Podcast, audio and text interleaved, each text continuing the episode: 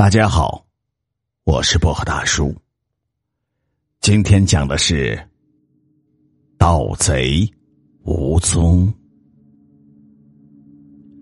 小偷这活技术要求越来越高，钱包刚到手，秋生就被抓了一个正着。凑这混蛋！半车人捋胳膊挽袖子围了上来。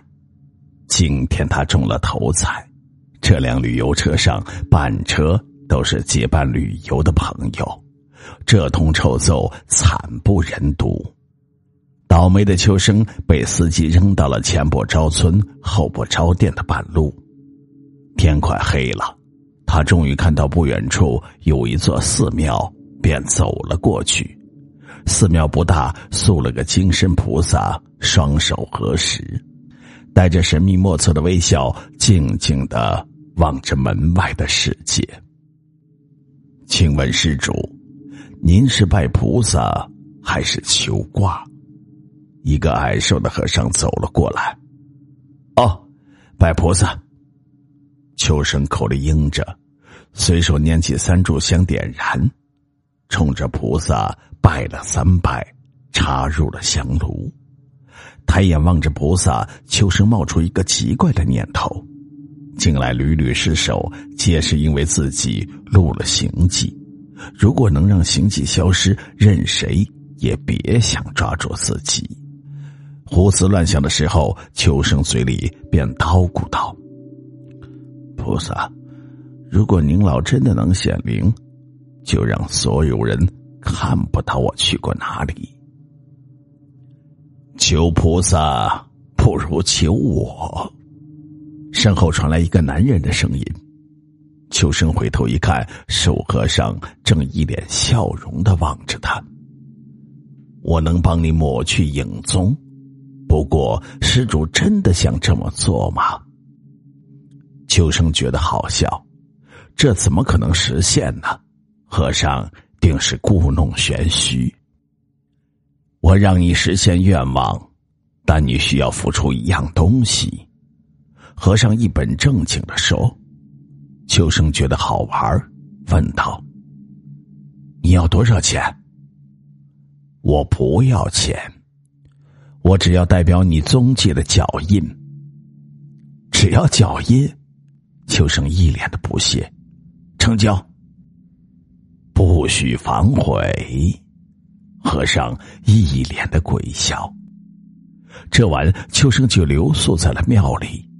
夜里，他做了一个怪梦，梦里有个人拿着笤帚和簸箕，紧紧的跟在他身后，把他留下的脚印统统的收到了簸箕里。一觉睡到天亮，秋生起来就去搭车回家。施主，咱们的交易可说定了。和尚一本正经的强调。嘿嘿，绝不反悔，绝不反悔。秋生呵呵的笑着，头也不回的出了寺庙。下了车，秋生看到路边有一个卖草莓的摊子，摊主正在和旁边休息的一男一女聊天，那草莓特别的诱人，秋生便买了一些。秋生想打个电话。可手伸进口袋，却没有摸到手机。他这才想起，刚才买草莓时，他把手机放到了草莓摊上。回到草莓摊秋生的手机还在摊子上放着。他拿起手机就走。嘿，你怎么回事？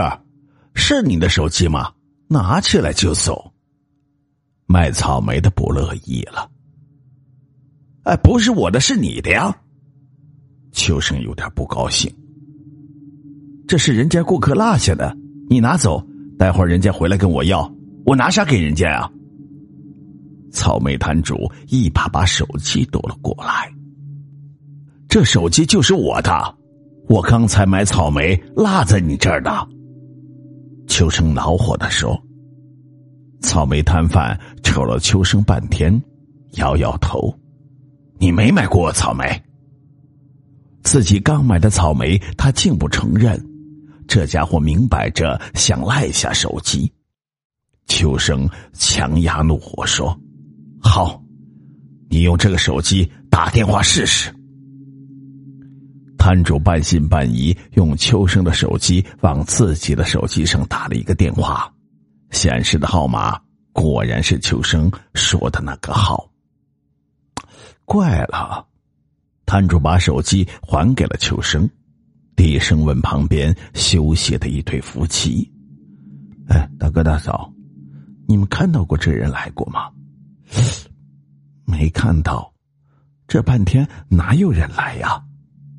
休息的夫妻俩说。秋生也觉得奇怪，突然他的心里一动：难道那个和尚说的？秋生走进了旁边一家超市，他拿眼扫了一圈。发现了一条大鱼，走过去，轻轻的一靠，胖子的钱包轻易的易了主。他在超市转了一圈，把空钱包一扔，大模大样的又回到刚才的地方。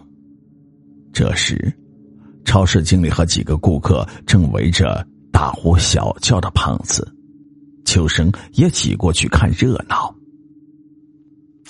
哎呀，咱们超市有摄像头。绝对能找到那个贼，请大家配合一下，等一会儿再出超市。这个贼，除非有翅膀飞出去。秋生一听有摄像头，吓出了一身冷汗。大家挤到超市的大屏幕前，看刚才的录像。秋生躲到人群后面，肠子都快悔青，自己竟然相信和尚骗人的鬼话。想不到的是。录像一连翻看了几遍，从胖子走进超市到现在，根本没有人靠近过他。超市经理不客气的对胖子说：“先生，你的钱是不是在外面丢的？”秋生长出了口气。如果和尚骗人，那这会儿自己就可能成为案板上的肉，等着挨剁了。秋生连试了几次，都是安然无事，自己的影踪真的消失了。这回自己可是要发了。这天，秋生在银行看到一个中年男子提着十万块的现金，他尾随着中年男子走出了银行，看着他把提包扔到了副驾座上，趁其弯腰坐到车里的时候。秋生打开了副驾座的车门，拿走了皮包，大模大样的走了。秋生发了横财，想好好享受一番，便去了上次那个旅游城市。秋生白天游风景，晚上就去超市闲逛，手指头痒痒了，就顺手牵羊搞点副业，过得十分的舒坦。这天，他在一个景点闲逛。忽然看到一个青年男子拿着一个小巧的摄像机，那摄像机是尼康 D 七千，近万把块吧。秋生惦记了好久，他手痒了，不由自主的跟在了年轻人的后面。不知不觉，秋生跟着年轻人来到了一处山崖。年轻人扭头微微一笑，把秋生吓了一跳。那张脸竟是那矮瘦的和尚，秋生擦擦眼睛再看，却不见年轻人的踪影。天马上就要黑了，秋生急忙下山，谁想急中出错，一脚踏空，从崖上跌了下来。不知过了多久，秋生醒了，天已经大黑，月亮挂在山崖上。秋生发现自己躺在山脚下，他喊了几声，无人应答。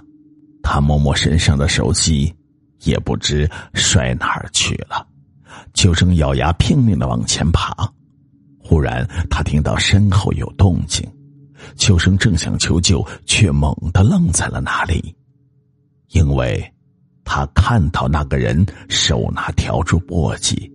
正在他身后打扫他爬过的痕迹，原来正是庙里那个矮瘦的和尚。和尚见秋生发现了他，便放下簸箕走了过来。施主，咱又见面了。抹去踪迹的日子还好吧？和尚笑道：“师傅救我！”秋生哀求道：“救你？我救你？谁救我呀？”哈哈哈哈哈！我寻了几百年。才寻到一个要抹去自己踪影的人，得来不易，我岂能放弃？哈哈哈哈哈！和尚说完，哈哈大笑，那笑声令人毛骨悚然。当年，和尚在山上采药，不幸跌入了山崖，寺里的人四处寻找，都没有找到他。再走一步，他们就找到我了。可他们却说没有找到我的踪迹。我盼啊盼，一直盼成了一堆白骨，他们也没有找到我。这都是我没有留下影踪的缘故。从那时起，我就四处寻找不要自己踪迹的人。等我收集到足够的踪迹，他们就会看到我了。和尚说完，凑到了秋生的身边，一双眼睛发着让人毛骨悚然的绿光。秋生向着和尚身后看去，明亮的月光下，和尚没有影子。一声狼嚎在山谷响起，秋生绝望的闭上眼睛。这一刻，他才明白，一个人经过的踪迹是多么的重要。抹去自己的行踪，你变成了空气中的尘粒，可有可无。